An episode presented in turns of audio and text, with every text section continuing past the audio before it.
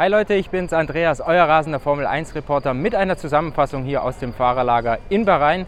Drei Testtage sind rum, wir haben viele Runden gesehen, wenig rote Flaggen und es hat sich ein glasklarer Favorit herauskristallisiert. Weltmeister Max Verstappen und Red Bull, die zeigen sich bereits in bestechender Frühform. Max Verstappen hat seine Ingenieure, hat sein neues Auto gelobt, äh, spricht von einem sehr runden Paket von Fortschritten in allen Bereichen.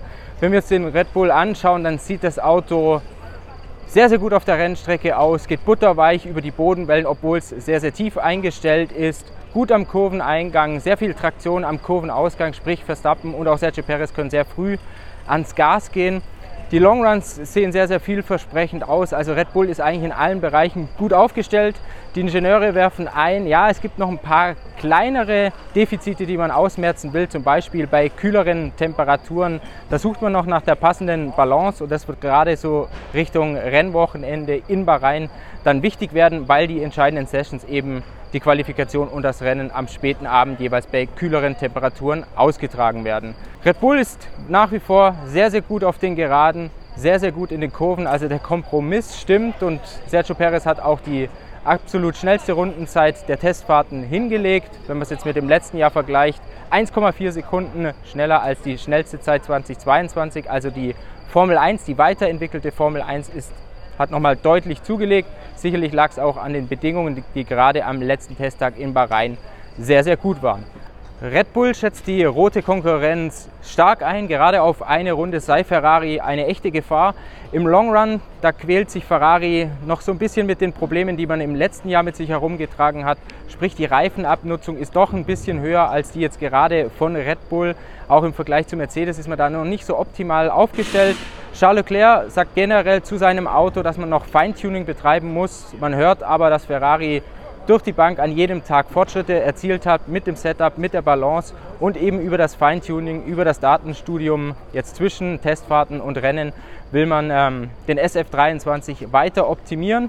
Generell zum Ferrari lässt sich festhalten, die Topspeeds sind gestiegen, das Auto ist windschnittiger, weniger Luftwiderstand, aber, sagt Charles Leclerc, man hat dafür so wahrscheinlich ein bisschen in den Kurven verloren. Sprich, da braucht Ferrari noch einen besseren Kompromiss, gerade weil eben der Red Bull so extrem stark ist, was das Verhältnis zwischen Luftwiderstand und Abtrieb äh, anbetrifft. Ferrari hat noch einen Vorteil, sagen gerade die Red Bull-Ingenieure, was den Motor anbetrifft. Da hört man so verschiedene Zahlen. 10 bis 15 PS sei der Ferrari Sechszylinder stärker als ja, die Konkurrenzprodukte. Es gibt andere Stimmen, die sagen, nee, ganz so viel ist es nicht, so 5 bis 10 PS vielleicht voraus.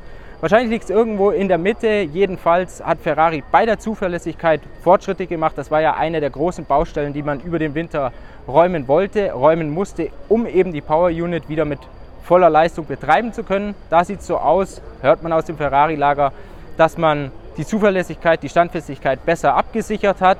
Von dem her, Ferrari kann optimistisch in die Saison gehen, wenngleich Max Verstappen und Red Bull doch einen Schritt voraus sind.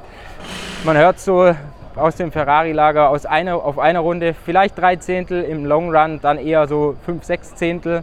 Und ja, schauen wir mal weiter, würde ich sagen, zu Mercedes, zu einem weiteren Konkurrenten.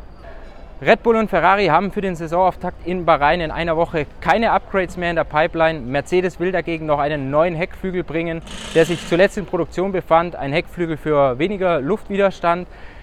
Mercedes hat den auch notwendig, wenn wir uns die Topspeeds bei den Testfahrten in Bahrain anschauen. Da tauchte der neue W14 nicht unbedingt im vorderen Feld auf, im Gegensatz zu Ferrari, im Gegensatz zu Red Bull.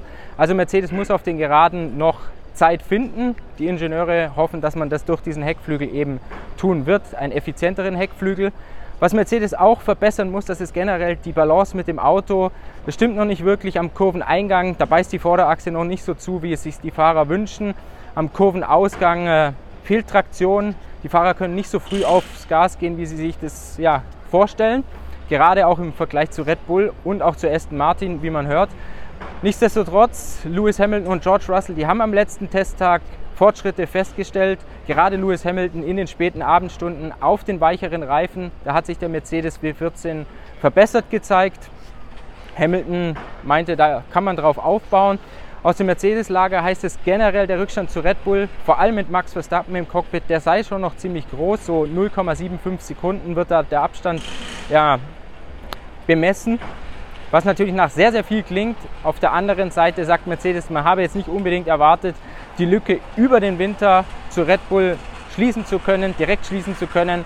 Wenn wir uns jetzt aber gerade das mit den letzten Rennen 2022 vergleichen, sieht es doch eher so ein bisschen aus, wenn die Zahlen stimmen, 0,75 Sekunden zurück, dass Mercedes nicht aufgeholt, sondern eher einen kleinen Schritt zurückgefallen ist. Zuverlässigkeit, die war am zweiten Tag auch nicht bombensicher. Es gab ja einen Hydraulikdefekt am Auto, deshalb ist George Russell ausgerollt. Also Mercedes muss wie Ferrari noch Daten studieren, Mercedes muss wie Ferrari noch zulegen und Mercedes muss wie Ferrari Aston Martin gewissermaßen fürchten und das bringt uns jetzt zum restlichen Feld. Aston Martin wird von allen Seiten gelobt, gut auf eine Runde, gut in der Reifenabnutzung, also auch gut im Long Run.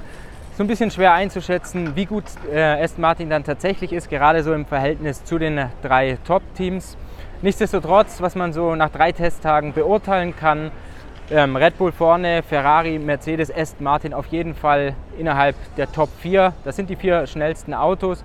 Wenngleich Teamchef Mike Krack von Aston Martin sagt, ja, wir werden von allen Seiten gelobt, aber Lob, das lässt sich einfach verteilen. Wir müssen das jetzt erst einmal beim ersten Rennen in Bahrain dann auch bestätigen.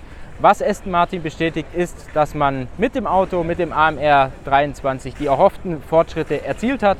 Fernando Alonso, der wird ganz heiß, der tigert rund um sein Auto, der will bei jeder Gelegenheit fahren. Also ich glaube, der hat so ein bisschen Blut geleckt, der merkt, dass in dieser Saison was für ihn gehen kann. Nach dem Wechsel von Alpine zu Aston Martin und das bringt mich dann zum nächsten Team, zu Alpine.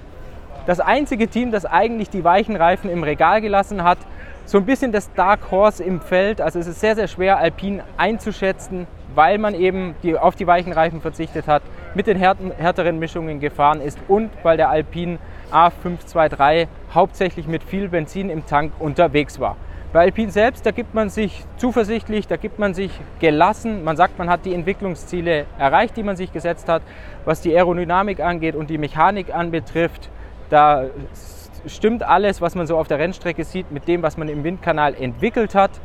Und Alpine, zumindest ist das die Hoffnung, glaubt, dass man vielleicht sogar mit Aston Martin, mit Mercedes zum Auftaktwochenende wird kämpfen können. Vielleicht aber kann sich da sogar Aston, äh, kann sich da sogar Alfa Romeo einmischen. Wenn wir uns die Rangliste anschauen, dann hat der Schweizer Rennstall einen sehr, sehr guten Eindruck hinterlassen.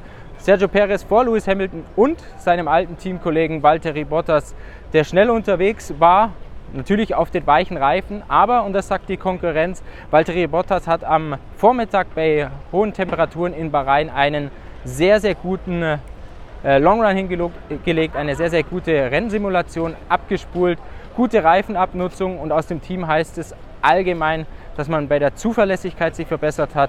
Also die neu designten Kühler, das funktioniert, das ganze Paket scheint auch zu funktionieren. Es gab eine kleine Technikschwäche im Umfeld des Motors. Ähm, da gab es einen Defekt, deshalb ist Valtteri Bottas äh, liegen geblieben. Im dritten Teil, glaube ich, war es in seiner Rennsimulation. Aber große Aufregung hat es dabei Alfa Romeo Sauber deswegen nicht geherrscht. Übrigens auch nicht bei Ferrari von Ferrari-Seite heißt nach der ersten Inspektion, dass es wohl kein Ferrari-Problem, also kein Motorenproblem gab, sondern wirklich ähm, dieses Zuverlässigkeitsmanko auf Seiten von Alfa Romeo lag. Ja, die größte Enttäuschung der Testfahrten, das war eigentlich McLaren. Dort gibt man sich sehr, sehr offen und dort sagt man, sowohl Teamchef Andreas Stella als auch McLaren-Boss Zach Brown, dass man die Entwicklungsziele über den Winter, die man sich gesteckt hatte, nicht erreicht hat. Die aerodynamische Effizienz die lässt vor allem zu wünschen übrig. Was bedeutet es?